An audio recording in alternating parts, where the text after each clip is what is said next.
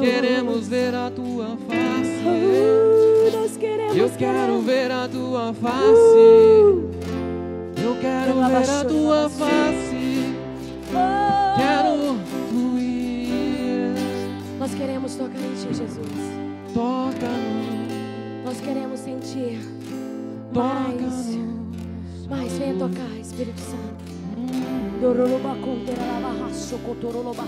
Mais de ti, mais de ti, mais de ti, mais de ti, mais de ti, mais de ti, mais de ti, mais de ti, mais e mais e mais. Eu quero mais de ti. Eu quero, quero mais de ti. Eu quero, quero mais de ti. É, eu quero mais de ti. Diga na sua casa, eu quero mais de ti. É, eu quero mais de ti. É, eu quero mais de ti. É, eu quero mais de ti, Senhor.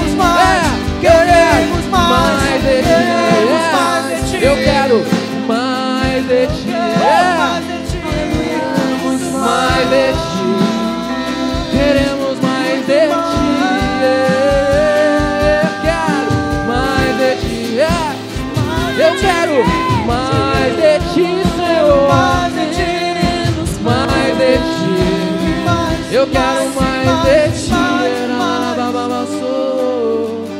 Mais de ti, mais de ti, mais de ti, mais de ti, mais de ti.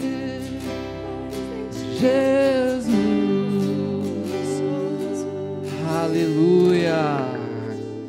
Aleluia. A presença do Senhor é real. Aleluia. Glória a Deus. Glória a Deus. Nós te louvamos, Deus. Aleluia.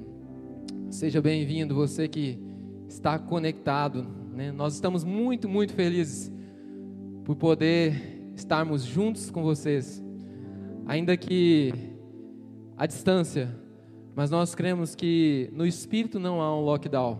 Na verdade, os céus estão abertos. E nós cremos que há um fluir sobrenatural hoje aqui. E o Senhor vai estabelecer através de nós. Então fique ligado na palavra, porque eu tenho certeza de que Deus vai mover, de que Deus realmente vai estabelecer uma unção, uma unção diferente, uma unção que constrói. Aleluia, aleluia. Sou muito grato por estar aqui. Estou muito feliz por isso. Aleluia. Amém. Vamos ler em Mateus, no capítulo 4. Quero ser bem objetivo. Ah, algo que Deus tem construído no meu coração nesses dias, dentro do meu espírito, há uma convicção muito forte dentro de mim, de que Deus está estabelecendo uma construção dentro de nós. E o Senhor me levou a Mateus capítulo 4, um texto muito conhecido. E quando o Senhor ministrou no meu coração, Ele ministrou uma palavra dizendo: construindo uma fé que permanece no deserto. Sabe? Talvez esses dias não são dias de resultados, né? Há tantos resultados ruins nos nossos dias. Talvez a economia tenha resultados ruins. Talvez a nossa saúde tenha resultados ruins. Ah, talvez a nossa profissão. Talvez as nossas emoções. E o deserto fala disso. O deserto, na verdade, fala muitas vezes de resultados que não são bons. Mas mais do que um resultado, o deserto tem uma peculiaridade e Deus ama construir no deserto. Nós não constru... nós não, não é comum construir no deserto. Né? Há grandes cidades construídas no deserto, sim, Dubai, por exemplo, mas não é comum você construir uma cidade no deserto. Mas Deus não trabalha com de forma comum, muitas vezes. Deus trabalha de forma sobrenatural. E nesses dias, eu creio que são dias de oportunidade de vivermos o sobrenatural em um lugar incomum. Talvez viver o sobrenatural em um lugar comum possa até virar uma rotina, possa até se tornar é, muito comum. Som, quando nós estamos no deserto, nada é comum. Nada é comum no deserto. Os resultados talvez não sejam comuns, a nossa vida não se torna comum, na verdade há uma certa anormalidade. Mas é exatamente esse o ambiente em que Deus, muitas vezes, vê em nós a oportunidade de edificar um nível de fé que nós ainda não estabelecemos. Mateus 4 diz assim: A seguir foi Jesus levado pelo Espírito ao deserto para ser tentado pelo diabo. E depois de jejuar 40 dias e 40 noites, teve fome. Então, o tentador aproximando-se lhe disse: Se és filho de Deus, manda que essas pedras se transformem em pães. Jesus, porém, respondeu: Está escrito: Não só de pão viverá o homem, mas de toda palavra que procede da boca de Deus. Então o diabo o levou à cidade santa, colocou-o sobre o pináculo do templo e lhe disse: Se és filho de Deus, atira-te abaixo, porque está escrito: Aos seus anjos ordenará a teu respeito que te guardem. Eles te susterão nas suas mãos para que não tropeces, para não tropeçares em alguma pedra. Respondeu-lhe Jesus: Também está escrito: Não tentarás o Senhor teu Deus. Levou ainda o diabo a um monte muito alto, mostrou-lhe todos os reinos do mundo e a glória deles, e lhe disse: Tudo isso te darei se prostrado me adorares. Então Jesus lhe ordenou: Retira-te, Satanás, porque está escrito: Ao Senhor teu Deus adorarás e só a ele darás culto. Com isso o deixou o diabo e eis que vieram anjos e o serviram. O que eu percebo nessa passagem é, é que Jesus foi tentado em diversos níveis. No deserto, na verdade, você pode ser tentado em várias áreas. Talvez no nível físico, talvez no nível da alma, talvez no nível do espírito. Às vezes o nosso espírito esmurece, muitas vezes a nossa alma se desfalece, às vezes o nosso corpo se enfim, se degrada, entra em um, uma doença. Tantas coisas acontecem, somos provados em tantas coisas quando estamos no deserto. E muitas vezes a pergunta que, que nos vem, nesse caso de Jesus, talvez muito tenha se perguntado, talvez você mesmo tenha se perguntado, eu me perguntei, por que Jesus passou pelo deserto? Por que Jesus teve que passar pelo deserto? Guarde essa pergunta, porque é exatamente essa pergunta, às vezes, que nos move a tentar entender por que estamos passando por uma situação tão difícil, por uma situação de doença, por uma situação de finanças ruins, por uma situação é, emocional ruim, mas tudo isso, na verdade, tem um propósito. E nós temos que entender o propósito. Existe uma, uma frase que eu aprendi e acho muito interessante. Ela diz assim que todo fracasso aparente carrega consigo uma semente de sucesso equivalente. Parece até rimou, né? Mas vou repetir para você entender. Todo fracasso aparente, toda circunstância de fracasso aparente carrega consigo uma semente de sucesso equivalente. Nesses dias, Deus vai nos treinar no deserto. Deus vai nos treinar a estabelecer uma nova visão, a estabelecer uma nova mentalidade. E para isso, na verdade, nós temos que edificar a nossa fé. Nós vivemos dias em que muitas coisas, como diz a Bíblia, muitos dardos, muitos fatos, muitas circunstâncias, muitas notícias, tanta coisa vem para destruir a sua fé. Então nós temos que guardar a fé. Porque a fé é capaz de gerar em você uma realidade eterna. Às vezes nós nos preocupamos com os resultados passageiros. Mas em 2 Coríntios capítulo 3 diz que, na verdade, toda provação produz em nós um eterno peso de glória. Ou seja, a nossa fé produz uma realidade eterna. E mais cedo ou mais tarde, os resultados virão. Os resultados da fé vêm.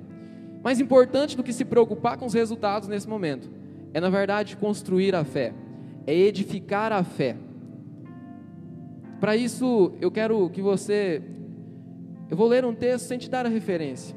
Um texto muito conhecido da Bíblia. Porém, é um texto que nos ensina a guardar a fé.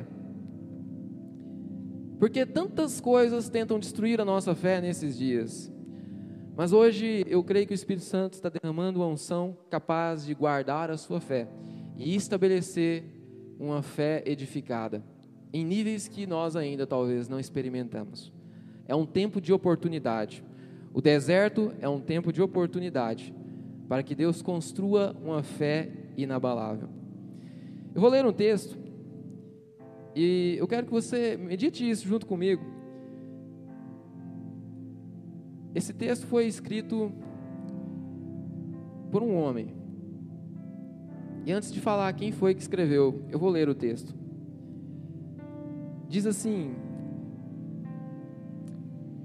Porque nem mesmo compreendo o meu próprio modo de agir, pois não faço o que prefiro e sim o que detesto. Ora, se faço o que não quero, consinto com a lei que é boa. Neste caso, quem faz isso já não sou eu, mas o pecado que habita em mim. Porque eu sei que em mim, isto é, na minha carne, não habita bem nenhum. Pois o querer bem está em mim, o querer bem está em mim. Não, porém, o efetuá-lo. Porque não faço o bem que prefiro, mas o mal que não quero, esse eu faço. Mas se eu faço o que não quero, já não sou eu quem o faz, e sim o pecado que habita em mim. Desventurado o homem que sou, quem me livrará do corpo dessa morte? Talvez muitos já saibam quem é esse homem. Quem escreveu esse texto? Eu não dei a referência. Mas ele é um homem muito conhecido. Mas se nós meditarmos um pouco nessa palavra e nesse texto, nessa carta, e não soubéssemos quem realmente escreveu ela, Talvez pensaríamos que poderíamos até julgar que esse seria um dos homens mais pecadores da face da terra. E independente disso, mas talvez pensaríamos que esse seria alguém condenado pelo pecado, fadado a as piores consequências do pecado. Talvez esse texto, desventurado homem que sou, o bem que eu quero não faço, às vezes eu quero fazer algo bom, mas não consigo. Não queria um resultado, mas infelizmente acontece. Falho em diversas áreas. Não creio. O pecado habita em mim. Talvez esse texto é o texto que toca e tange até mesmo as nossas vidas, né? Você olha assim e fala: Poxa, esse texto tem tudo a ver comigo. Eu sou uma pessoa totalmente fora, fora da. Eu sou um pecador, eu sou, eu me sinto mal, eu não tenho resultados, eu sou alguém que não consegue prosperar, eu sou alguém e muitas vezes muitas pessoas se identificam com essa situação. E até certo ponto, essa é uma situação que revela um fato, vida natural. De fato, nascemos de uma velha natureza. Mas se nós entendermos que na verdade esse homem foi Paulo, alguém que escreveu a maior parte do Novo Testamento, um dos homens que talvez mais tenha fluído no Espírito, você passa a entender que o sobrenatural não depende realmente dos seus resultados. O sobrenatural depende da tua visão, daquilo que te governa, depende da tua fé uma vida em santidade e uma vida de resultados, mas mais do que resultados, uma vida de realidade em Deus. É mais do que simplesmente o que nós vemos em nós mesmos, mais do que Paulo viu nele mesmo, porque tudo isso que ele falou aqui, o pecado, o mal, de fato habitava nele, na carne. Mas a chave que eu quero te entregar hoje é exatamente algo que precisa girar nas nossas vidas. E essa passagem está em Romanos, no capítulo 7. E no verso 25, porque até o 24 ele diz: Desventurado homem que sou, quem me livrará do corpo dessa morte? Quem me tirará dessa situação? Quem me tirará desse mal? Quem me salvará? Como eu vou fazer? O, quem vai me socorrer? Aí no verso 25 ele diz assim: Graças a Deus, é pela graça, é pela graça, por Jesus Cristo, nosso Senhor, de maneira que eu, de mim mesmo, com a mente, sou escravo da lei de Deus. Há um princípio muito forte aqui. Ainda que tudo que você possa ver é algo que não transparece e, e até mesmo não revela a glória de Deus. Algo que não revela a santidade, algo que não revela aquilo que Deus tem para a sua vida. Na verdade, Paulo nos ensina a que com a mente nós devemos ser escravos da lei de Deus. O que significa isso? Então Paulo continua explicando em Romanos 8. Ele continua aquilo que ele começou em Romanos 7. Ele explica o que é com a mente, apesar de numa vida real, ou seja, na verdade, numa vida carnal, que não é a nossa realidade espiritual, sermos tão pecadores.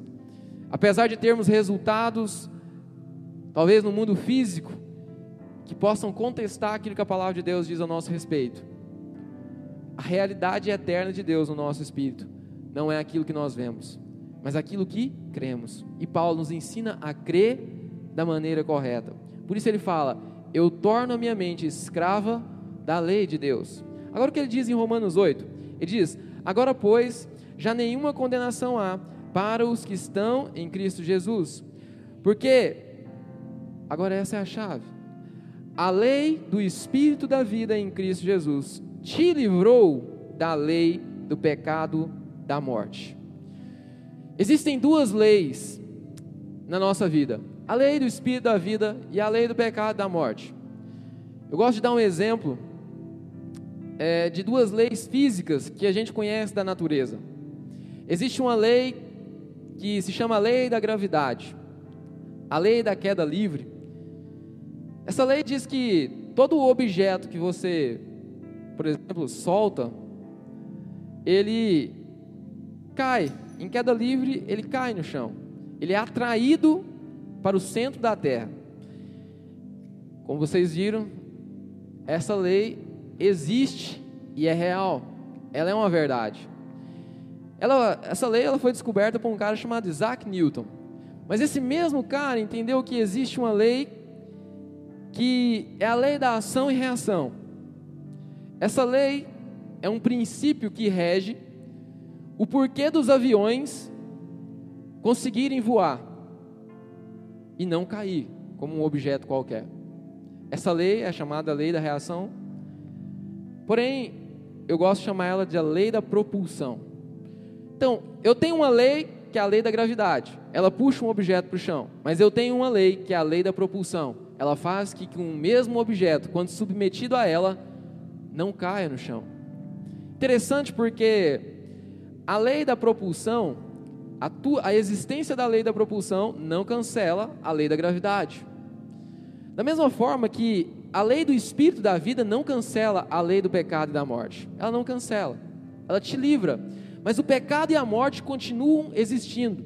Se nós entendermos que no mundo hoje o pecado e a morte continuam existindo, nós vamos entender que ainda que o Espírito e a vida de Deus estejam dentro de nós, nós, na verdade, é, não cancelamos a existência dos, das más notícias e das coisas ruins. Então, o que, que Paulo nos ensina, na verdade? Paulo te ensina que ao que você se submete, na verdade, você é governado. A força a qual eu me submeto governa sobre a minha vida. E hoje, que eu quero te dizer? Muitas vezes a força que tem tentado governar as nossas vidas é a força do medo, a força da talvez da indecisão, a força da incerteza, Tantas forças tentam dominar sobre as nossas vidas, e elas são reais. E essas forças submetem a nossa vida a uma lei. Mas, da mesma forma que existe uma força capaz de te submeter à lei do pecado e da morte, existem forças capazes de te submeter à lei do espírito e da vida. E a força que, na verdade, te submete à lei do espírito e da vida é a fé. Então, o medo me submete à lei do pecado e da morte, e a fé me submete à lei do espírito e da vida. A força a qual eu me submeto governa a minha vida. A mente, a minha mente, ela é governada, ela na verdade está sob o controle de forças. Qual é a força que tem controlado a nossa mente nesses dias? A força do medo ou a força da fé? E Deus falou tanto comigo nesses dias, porque acreditamos tanto na força do medo e entregamos a nossa mente ao medo. E eu quero te dizer que o medo e a fé, na verdade, são irmãos gêmeos, só que de sentidos opostos. A, a força que faz com que o objeto caia, ela, ela continua existindo e a reação de um avião, na verdade, é a mesma força, só que em um sentido contrário. A reação que a lei da propulsão causa é, na verdade, uma força da mesma magnitude, da mesma forma, porém em sentido contrário. E o que Deus quer nos ensinar nesses dias é que a nossa fé, ela tem que começar a duvidar dos nossos medos. De forma prática, como Paulo fez, nós também temos que pegar a nossa mente e trazer ela, talvez de forma escrava, mas o que, eu quero dizer? Submeter a uma lei maior. Talvez isso não vai cancelar os males das quais nós temos vivido. Eu sei que não. Os males vão acontecer. Mas isso vai nos colocar em um nível onde, na verdade, tudo isso que tenta governar o mundo não te governa. Por quê? Porque você está sob o governo da lei do espírito e da vida. E na verdade era isso que governava Jesus.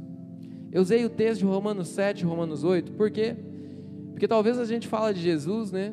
E parece tão perfeito, e é tão perfeito. E a nossa vida tão imperfeita nos faz pensar que nós realmente estamos debaixo de uma força que tenta submeter ela aos males desse mundo.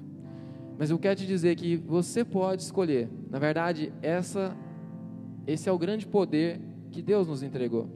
A decisão de simplesmente ser governado pela lei do Espírito da vida. Então, se você entendeu que há um governo do Espírito da vida, que nos faz, na verdade, não não cancelar aquilo que muitas vezes quer nos matar, mas faz com que nós mesmos saiamos de um nível de domínio que nos leva a uma lei superior. Eu quero te dizer que existe uma lei superior. E é nesse nível de lei, é nesse nível de, é nesse lugar, é debaixo desse governo que nós temos que entrar nesses dias.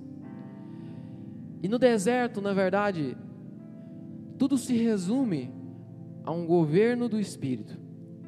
Quando Jesus foi levado ao deserto, ele na verdade foi levado pelo Espírito. A nossa vida muitas vezes é assim. Talvez em 2020 nós fizemos tanta palavra profética e aparentemente depois de receber algo tão profético, a sua vida foi para um lugar que aparentemente está totalmente contrário ao que a palavra te disse. Mas na verdade, a palavra está em uma lei superior, que não a que você vê, mas sim a que nós cremos. Mais importante do que ver algo e ser dominado por ele, é crer naquilo que a palavra de Deus te diz nesses dias. Então eu creio, irmãos, nesses dias, eu quero caminhar para o final, eu quero que você entenda o propósito, o princípio de tudo isso que eu falei, de duas leis que tentam te governar, mas que tentam nos governar. Mas o que eu quero dizer é que Jesus ao passar pelo deserto, foi guiado pelo Espírito e estava debaixo de um propósito. As únicas pessoas que vão realmente passar pelo deserto e viver são aqueles que são guiados pelo Espírito e estão debaixo de um propósito. Nós temos que buscar hoje o propósito do Senhor para as nossas vidas e ser guiado pelo Espírito sempre. Então, eu quero responder a pergunta, a pergunta que diz: por que passamos pelo deserto? E talvez com essa pergunta você entenda um propósito pela qual Deus está construindo em nós uma fé inabalável. Hebreus capítulo 2, verso 18.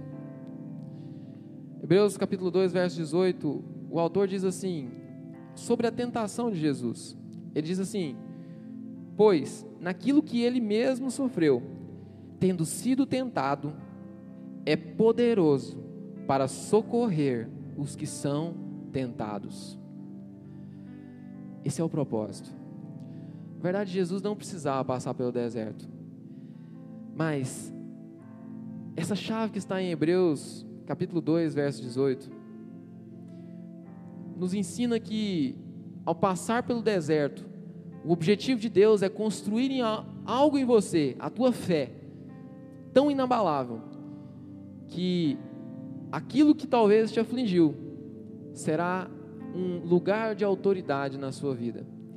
Por isso, quando o Espírito Santo ministrou no meu coração esse versículo, ele diz assim: leia esse versículo em primeira pessoa. Eu quero que você na sua casa leia em primeira pessoa. Ele diz assim: Pois naquilo que eu mesmo sofri, tendo sido tentado, sou poderoso para socorrer os que são tentados. Esse é o entendimento. Nós precisamos nos apropriar dessa palavra.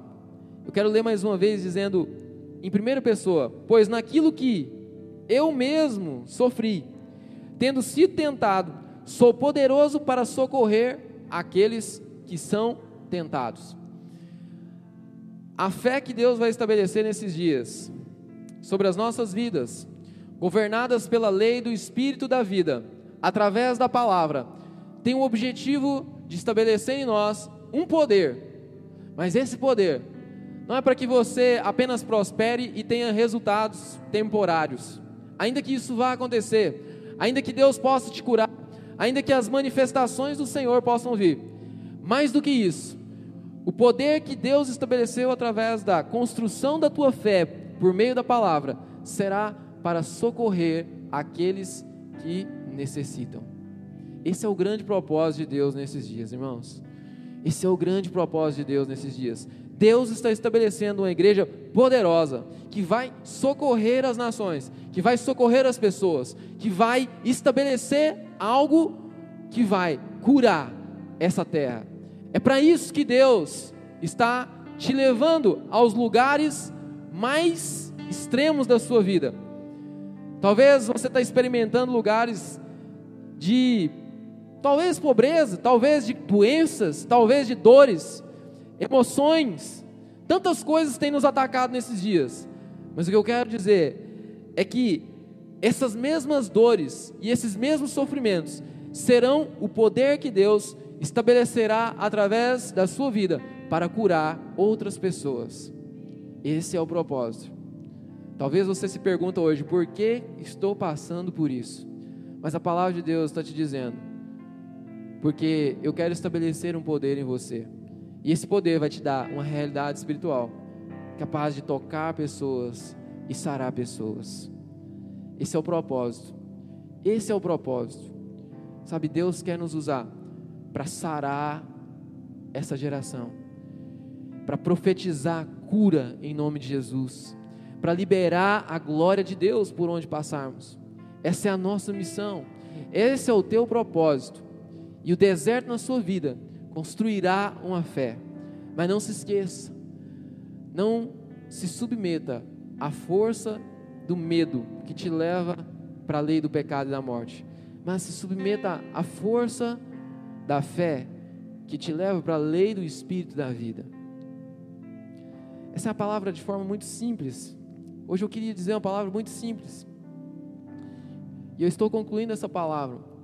Mas mais do que a simplicidade de uma palavra, eu quero que a unção de Deus toque a sua vida. Mais do que apenas, talvez, falar de uma teoria. Porque eu creio que todos nós estamos vivendo experiências em Deus nesses dias. Talvez experiências dramáticas. Eu tenho vivido experiências que, sinceramente, são para mim como um deserto. Mas o que Deus tem me ensinado nesses dias é que o deserto vai estabelecer um poder em mim, capaz de trazer a realidade do Espírito sobre a minha vida. E por isso, irmãos, eu não tenho medo. E por isso, irmãos, eu me firmo na fé. Eu queria orar para que a mesma fé que toca a minha vida seja a fé liberada sobre nós nesses dias. Que você que está assistindo essa ministração agora, seja assim, tocado pelo espírito da fé. Há um espírito da fé sendo liberado nesses dias. E nós não seremos governados por aquilo que vemos, mas seremos governados por aquilo que cremos. A palavra de Deus, a oração e a, o relacionamento de intimidade com, com nosso Pai vai nos levar a um lugar onde a fé é estabelecida. A fé é estabelecida. Então guarde o seu coração, guarde a sua fé. Esteja nesses dias, sabe? Quando eu olho para a vida de Jesus no deserto, na verdade, eu vejo três coisas que Jesus fez. E eu creio que essas três coisas são para esses dias. Jesus jejuou e ele foi levado para o deserto. Jesus orou e foi levado para o deserto. E Jesus meditou na palavra ele tinha a palavra na sua boca e no seu coração. São dias onde nós precisamos mergulhar na palavra. São dias onde nós precisamos orar mais. São dias onde nós precisamos buscar, talvez não apenas as experiências com Deus, mas a realidade espiritual que nos estabelece na eternidade. A tua fé, a tua fé será estabelecida nesses dias. Aleluia. Nós queremos orar para que a unção que estabelece, a unção que nos leva ao governo do Espírito da vida, seja real sobre as nossas vidas. Que essa unção toque a sua vida agora. Talvez essa palavra tenha te levado ao entendimento de que o objetivo pela qual o deserto hoje na sua vida é uma realidade é para que o poder de Deus seja socorro para aqueles que precisam e Assuma isso como uma verdade. Aleluia, Jesus. Nós te adoramos, Senhor. Nós te adoramos. Senhor Jesus, nós te pedimos, Pai, que o Senhor estabeleça o espírito da fé, Pai, sobre os nossos corações. Aquilo que nos leva ao governo do espírito e da vida. E eu declaro sobre a vida dos nossos irmãos, aqueles que estão nos assistindo agora que sobre eles venha a força da fé, a força da fé, e não o governo do pecado e da morte, mas o governo do espírito e da vida. Nós profetizamos sobre Goianésia, nós profetizamos sobre a nossa nação, nós profetizamos sobre aqueles que agora estão precisando, nós profetizamos para aqueles que necessitam de socorro, e nós liberamos tudo aquilo que o Senhor tem para fazer através de nós, através dessas pessoas, nessas pessoas e em nós, nós declaramos, ó oh Pai, e nós nos colocamos em lugar onde a manifestação do Teu poder será, Deus, liberada sobre cada pessoa, será liberada, Jesus, sobre cada um que precisa, Jesus. E por isso nós declaramos o Teu poder, Pai, e declaramos o Teu governo. Diga, seja a honra Diga, seja a glória. Onde você está agora? Seja a glória. Na sua casa agora. Receba um toque do Espírito Santo. Receba a vida de Deus. Receba em nome de Jesus o espírito da fé que governa as nossas almas nesses dias. Eu destrono todo governo que não seja o governo do Espírito. Eu declaro que nesses dias o governo do Espírito é estabelecido sobre as nossas vidas. E nós seremos governados e nós andaremos segundo a força da fé que nos leva ao governo do Espírito. Por ti. Diga poderoso. Poderoso Deus. Tu és poderoso. Poderoso Deus. Ele é poderoso. Ele é poderoso. Eu oro sobre a sua vida agora. Eu oro sobre as nossas vidas agora. E eu declaro o poder de Deus sendo estabelecido sobre nós. A palavra de Deus sendo estabelecida sobre nós. E declaramos a vida do Espírito sobre essa cidade, sobre essas casas, sobre essa igreja. Ah, nós cremos nisso, Jesus. Nós adoramos o Teu nome, Pai. E nós declaramos, ó Pai, a vida de Deus sendo estabelecida. Oh, Seja o louvor, seja a honra, diga seja a honra, seja a honra. É, libera a vida de Deus. Seja a glória. Toca Jesus, cada um. Seja o domínio. Oh, E pelos séculos dos séculos. diga poderoso, poderoso, poderoso. Poderoso Deus,